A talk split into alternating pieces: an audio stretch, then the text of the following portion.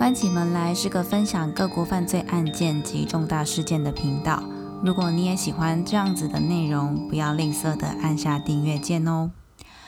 好，欢迎收听《关起门来》。那今天呢，想要跟大家分享的这个案件呢，大家多多少少应该有听过，也是我自己最近很关注的一个冤狱频繁的案件。那这个案子呢，就是诉讼程序一直持续到现在，已经三十几年。那整个救援行动呢，也还在持续中的秋和顺案。开始之前呢，如果你喜欢听这一类案件的听众朋友呢，可以订阅我的频道以及评分五颗星。那如果有兴趣的案件想要分享给其他听众的话，或者是你想要提供任何的意见，也可以在 Instagram 上面搜寻“关起门来”，然后私讯给我。那邱和顺案呢？为什么说是大家高度关注的这个冤狱平反案件呢？因为其实在这个个案中，没有任何的证据呢，可以证明邱和顺等被告呢有确实的涉案。检方的控诉呢，也完全只是建立在被告等人就是两百八十八份的自白笔录上面，而这些自白笔录呢，前后矛盾，充满瑕疵。那我就简单的先介绍一下这个案件的过程。那要从两个案件说起，第一个呢是柯红玉兰分尸案，时间呢发生在一九八七年，民国七十六年十一月二十四号，任职于苗栗竹南国泰人寿五十岁的柯红玉兰保险员呢，在早上九点半，就是每天开完这个例行的晨会，这样，那离开公司之后呢，他就失踪了。直到十二月十二号下午一点十五分，在竹南镇海口里保安林社流沟内呢，发现了一个身穿这个白色的紧束内衣、头部、双臂跟两个小腿呢均不见的女性躯干。经过家属比对之后呢，确定就是这个柯红玉兰。呃，因为她身上穿着她自己生前所自制的这个连裤内衣。那在这个尸体的。东边上游十七公尺处呢，也发现了一个黑色的塑胶袋。那袋中呢，有一双黑色皮鞋、一把杀猪刀、长方形小刀跟男生的白色内裤。经过家属确认之后呢，确定这个黑色的皮鞋就是柯红玉兰所有的。那我们呢，就一起来。透过这个自白笔录还原一下案发过程，但因为我刚刚前面有提到嘛，这个自白笔录高达两百八十八份，所以呢，我现在讲的这个是根据这个判决书他所认定的整个犯罪的过程。那柯红玉兰呢，除了是保险业务员以外呢，在当地大家也都知道他是这个千赌大家乐的主头，也就是人家所称的那种走啊逃。其实，在解严后呢，很流行签这个大家乐，就是那时候经济起飞，然后大家都很有钱这样。所以呢，如果有一点年纪的，应该就会知道什么是大家了。那也许呢，也就是这样子的身份呢，让邱和顺起了贪念，计划呢要抢取这个柯红玉兰的钱财。当天呢，邱和顺找了九名共犯，两台车。案发的时候，他们用公共电话呢打电话给柯红玉兰，扬称说他们要签这个大家了，那到竹南镇上去找他。那就发现车子坐不下，所以他们就让其中一名共犯呢下车，骑着这个柯红玉兰的机车。那柯红玉兰呢也不知道为什么就上车了。那一行人呢就将他载到这个邱和顺的家里面，开始向他索讨五十万。那柯红玉兰身上目前就是有现金大概十三万，但面对就是十个男人呢，他竟然选择抵死不从，所以呢。他们就觉得，哎，没办法，又把他呢载到了一个很荒凉的这个辉煌牧场。五个人呢负责把风，另外五个人呢负责殴打他，逼他把钱吐出来，但他仍然拒绝。那柯红玉兰的坚持呢，就惹怒了这个邱和顺，所以呢，他就拿出绳索将柯红玉兰勒死。没想到呢，他死了之后，因为这个肺部。挤压残存的空气呢，就发出了一个声音。那大家就以为他没死，所以其中一名共犯呢，又往他的太阳穴补了一刀。那确认死亡之后呢，邱和顺呢就将他身上的这十三万拿走，为了湮灭证据，从这个辉煌牧场呢开车前往十公里外的山区进行分尸。处理完毕之后呢，他们并没有把这个尸体就丢弃在那里，反而是将这三袋塑胶袋呢再带回邱和顺家，然后呢用另外两个人骑车去辉煌牧场丢了其中一袋，那另外两袋呢则是由这个邱和顺丢的。那他说他是丢在一个人来人往的龙凤宫附近两百公尺的水沟。柯红玉兰的机车呢是在邱和顺家被解体，那物件材料被卖掉，车牌呢则是由邱和顺呢丢在尸体的旁边。其实乍听之下，并不会觉得有太多说不过去的疑点，又或者是说整个案件感觉过程算是蛮合理的。但其实真的是这样吗？就我们可以一起来厘清一下，是不是有一些疑点跟一些出入点？比如说绑架的时间点，判决书上呢，它的绑架时间点跟自白笔录上其实有出现比较多的版本。那绑架的时间呢，从中午一直到下午两三点都有。但其实很奇妙的事情是，就是在证人的证词上面呢，是在傍晚的时候呢，都有不同的人看见柯红玉然骑着他的机车，然后跟他们打招呼，而且他们自己很确定当天的视线是蛮清楚的，所以通常应该是不会看错。那接着就是绑架的地点，其实，在自白笔录上面有遍布了竹南镇的各处。那另外再的就是柯红玉兰呢，到底是当天就遇害，还是隔了几天才遇害呢？自白书里面有三个版本，第一个就是判决书所言的，他当天就被杀害了。那另外一个呢，是说到了，就是先带他到国都旅社过夜。那另外一个版本呢，则是说带到亚洲旅社过夜。那为了确定当天的行踪，警方也有向这两间旅社确认，但两间的旅馆人员呢，都表示当天并没有看到他们两个人来投诉。那另外一个疑点呢，就是前面有提到，还有发现一个女性的躯干嘛，所以基本上就会有法医来判断说她的死亡时间呐，然后死亡过程等等的。那整个杀害过程呢，其实跟这个杨日中博士研判的手法不符合，可能会有人觉得说，哦。因为他们可能一开始一开始没有想要杀害他，所以可能在杀害过程呢，他们会紧张啊，可能记错啊等等，会有一些记忆上的落差。但是关于弃尸地点，就刚刚邱和顺讲的这个弃尸地点呢，其实距离尸体被发现的地点足足超过了两公里之外。那会有人想说，哎，会不会是顺着这个水然后漂流过去的呢？但其实，在十一月二十四号到十二月十二号期间呢，当地的雨量跟水利会的记录显示，发现尸体的这个射流沟是干的，所以根本不可能是漂流过去的。以及最后一个疑点，就是邱和顺等被告呢，并不知道其实柯红玉兰的女儿曾经接到一通指引这个尸体地点的电话，就在发现遗体的前三天，女儿上班的时候呢，就接到一通电话。那对方接通电话呢，就直接叫出他本名，所以猜测应该是一个认识他的人。那对方就说：“哎，你是柯某某吗？青草海边有一个被分尸的人，可能是你妈妈。”那女儿就问他说：“哎，那你是谁？”那对方只说：“嗯，是你朋友，你不要再问了。”然后就把电话挂断了。但是在自白的笔录里面呢，并没有人提到这件事情，所以当当天打电话的那一个人，可能真的是真凶。那还有很多自白笔录的细节呢，我没有一一的详述出来，就是大概讲一个比较明显的一些疑点。但其实从这些出入点呢，就可以很明确的发现，这些自白书的内容其实很有问题。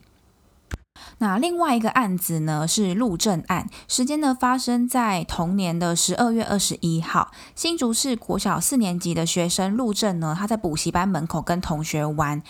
那同学离开之后，大约在傍晚的六点十分左右，遭这个歹徒绑架。那当天晚上的六点四十到七点半之间呢，陆正家呢就接到了三通勒索的电话。那之后的十天内呢，歹徒也有陆续打了十几通电话，要求陆正的家人呢依照指定的地点去拿取这个纸条。最后呢，在高速公路南下九十九点九公里处呢，歹徒由上面的路桥垂放下一个篮子，要求家属呢把一百万放进篮子里面。那他取得赎金之后呢，又在一月一号的下午一点四十五分打了最后一通电话，告知说呢。因为他们只拿一百万，那老大就不满意啊，要求他们要凑足五百万之后再联络。可是之后呢，就再也没有消息了，至今呢也找不到陆正的尸体。那其实发生这种刑事案件的第一时间，如果跟自己有关的话，免不了一定要确认一件事情，就是自己有没有不在场证明嘛。但其实当时邱和顺呢，他是有提出他的不在场证明的。当天晚上呢，他跟朋友一同到了这个八八八租车行，那就是租车单，因为他们去租车，然后他租车单上面就有写他的承租期间是民国七十六年十二月二十一号的晚上九点四十分，一直到七十六年十二月二十三号的晚上八点，共共计两天这样。那租车之后呢，在当天晚上八点到九点的时候，他们也有开车到狗肉店呢去跟朋友吃饭，但是法院却认定说邱和顺呢在事前呢先租了一台车来绑架路政，那而后呢再租了现在租的这台车。那对于租车单上面邱和顺的签名呢，他们也认为说那其实可以后补上去的，就是后补写上去。所以没办法证明说他的这个不在场证明是成立的。那对于事前租车呢，也认为说可能是在苗栗以外的地方，或者是呢是跟那种没有登记立案的租车业者租车，所以并不采证他的不在场证明。其实我一开始看到这些内容的时候，我是蛮错愕的，因为我觉得这有种蛮硬掰的感觉。当然我知道，可能当时的这个状况，确实租车单上面的这个呃签名啊什么的，maybe 可以修改，或者是后面再写上去。但是我觉得这前后矛盾的点是，有点像是呃，你认同了没有租车单，但是有租租车的事实，但不认同有租车单，但呃，就有租车单，但是有租车的事实。但但有点饶舌，就是你怎么会觉得没有你你自己法院推定说有租车单，但是你不认同他有租车这个事实，可是你自己却认认定他有租车，他事前有租车，但是呢，我不需要有租车单来证明他事前有租车，这其实是很蛮自打嘴巴的一个评判标准嘛。好，但其实这个点以外呢，我们刚刚前面有提到说，陆正的家人他有拿到这个勒索的纸条嘛？其实这个纸条上面是有采集到这个指纹，但经过比对之后呢，是跟被害的家属、跟承办员警、跟所有被告呢均不相符。好，那我们刚刚这样简单的讲述了两个案件的内容，其实就是一个疑点重重的状况嘛。但我觉得有一个点可能会让人家不禁的去思考说，诶。这个自白笔录为什么会这么多错误，或者是为什么会有这么多前后的矛盾呢？但其实案件发生的时候呢，在当时那个年代，一定是高度关注，就是人民会高度关注这个案件。那对于警方而言，也不免俗嘛，就是他们压力肯定会很大。那就有警方的县民向这个台北刑大密报之后呢，很快台北刑大就宣告破案。可是呢，就在开庭的时候呢，所有的被告都翻供了，就表示说，哎，其实是这个警方寻求逼供。那渐渐的，就越来越多的逼供证据都浮出台面。那证据越来越多之后呢，法院就要去认定说，哎，那这些证据是不是可采的？但是呢，法院呢认为这些录音的内容没办法辨识。他们觉得警方的口气确实不佳，那也有听到一些拍打声的状况，但是没办法，因此就认定警方有寻求的这些行为啊。我会把这个录音的连接呢放在简介里面，大家如果有空的话，或是有兴趣的话，可以去听听看。其实，在录音里面呢，也可以听得到警方口出恶言以外呢，还有一种引导口供的感觉。例如呢，里面有提到一句话，警方呢说：“哎，你刚刚说红色，为什么现在说灰色？”虽然不知道他前后的问句或者是对话是什么，但是对于这种引导式的问法，其实对于串口供的可能性就非常大。因为如果我是犯人，警方跟我说：“哎，你刚刚说红色，为什么现在说灰色？”我就会很明显的知道，哦，原来你想要我回答的是红色，对吧？那法院也有提出说，那当初就是检察官在问的时候，为什么没有说出真相？那他就说啊，如果我跟检察官说我被刑求了，检察官前脚离开，我后脚要面对的是十几二十个警察的刑求，这样子的状况之下，我怎么能够说得出口？其实后来他们自己也有透露出，他们以为在警局乖乖的照着警方所要求的这个口供去录之后呢，上法庭就可以在法官面前把一切的事情解释清楚。但是呢，他没有想到这样子的一个决定呢，却让他走向死刑的道路上。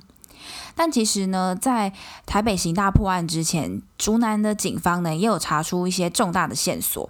他们找到第一个就是柯红玉兰案的尸体后呢。法医的检验结果研判出切割这个尸体的刀工其实相当的平整，他们就怀疑说，哎，可能是专业人士做的。那在这个尸体的附近呢，刚刚也有讲到找到那个杀猪刀嘛，那其实这个杀猪杀猪刀上面呢是有这个制刀者的姓名，透过这个姓名呢，他也锁定了一个从事宰猪业的一个男子。那这名男子呢，他也被指出说，哎，其实他欠柯红玉兰数万元的赌债。而且柯永玉兰呢，也时常出入这个男子的住处，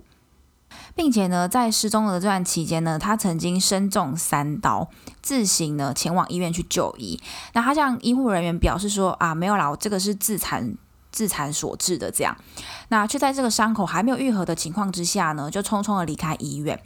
那我们一般租房子都会租一年嘛，那他呢只住了五个月，他就搬离开了，而且呢，他还把这个。住的地方呢，彻底的清洗过一遍。其实，如果我们像我自己有在租房子，我们搬开就搬离开这个地方的时候，我们顶多就是扫扫地，或者好一点再拖拖地这样。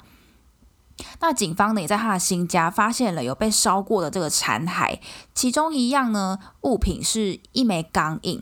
那也确认呢这个是柯永玉兰所有的。所以，当所有的线索呢都指向这名男子嫌疑重大的时候，就。竹南的警方呢，在准备要逮捕时，台北刑大呢却抢先就是宣布破案，导致无法继续追查下去。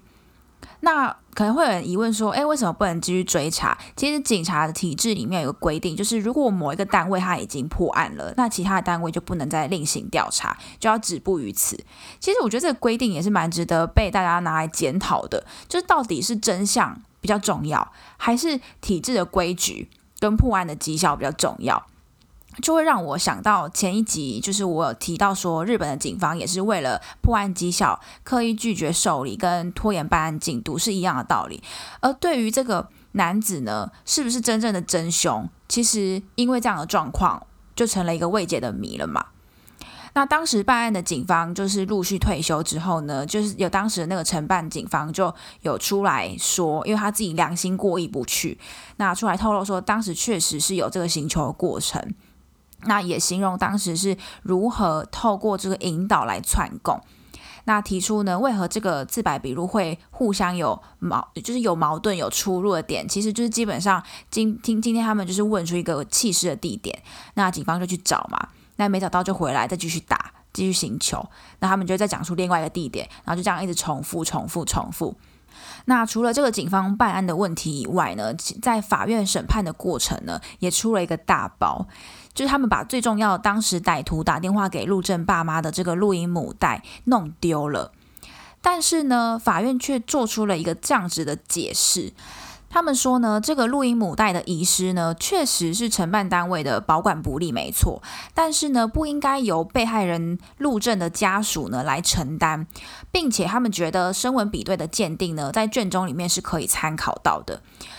但其实要讲到这个录音声纹的比对，一百三十个字里面呢，其实只有十九个字相似。而这个声纹部分呢，也在鉴定人赖习清于跟七审的时候作证说，这个其实声纹是不相同的。但是因为这个证据遗失的关系呢，所以没办法重新再去做那个声音的比对。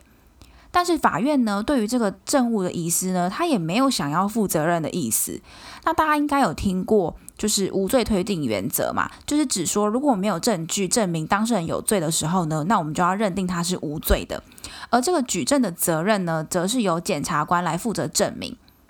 但对于国家将这个证据遗失，没办法证明当事人有罪的时候呢，他却要由就是当事人，就是这些被告来。承认这个错误，来承担这个错误，而这个承担国家错误的下场呢，却是死刑。那其实因为整个诉讼案件长达了三十几年，除了邱和顺以外的其他被告，就是时间，因为他们被判的时间呢，呃，基本上也都到了，然后他们也都被放出来了，所以其实已经没有人想要再将自己的人生呢都搭进这个诉讼案件里面，那他们都选择不再上诉嘛。而被羁押三十几年的邱和顺呢，其实在开庭的时候，法官也直言说：“诶，如果你可以接受有罪减刑，照你这个被羁押的时间加起来，其实你现在就可以当庭的释放。”但是呢，邱和顺为了自证明自己的清白，他坚持啊，这不是我做的，我为什么要承认？我只能接受无罪释放。所以呢，也在国际人权上面呢，也更加的受到重视跟协助。那至今呢，他还是仍被压在这个一点三七平的看守所里面。从二十七岁的小伙子，至今已经六十多岁了。那也陆续会出现一些心脏病啊、低血压等等的一些健康状况。对于年事已高的邱和顺而言呢，其实是一个极为不人道的待遇。不过他已经穷尽了所有司法救济的管道。那其实这个案件呢，是我自己。看了之后觉得真的很蛮扯的，然后也觉得对于这个司法的体制，就是转型正义这个部分，以及警方在调查的这个部分，都画上一个大大问号。而且我觉得最过分的事情是，可能好以前的那个年代的状况，可能真的会导致这样子的一个结果，但是现代的人们。应该在一个比较就是思想开放，然后比较民主的一个社会状况之下，却不愿意去检讨当年所犯的错误，那这个冤案就会一直持续下去。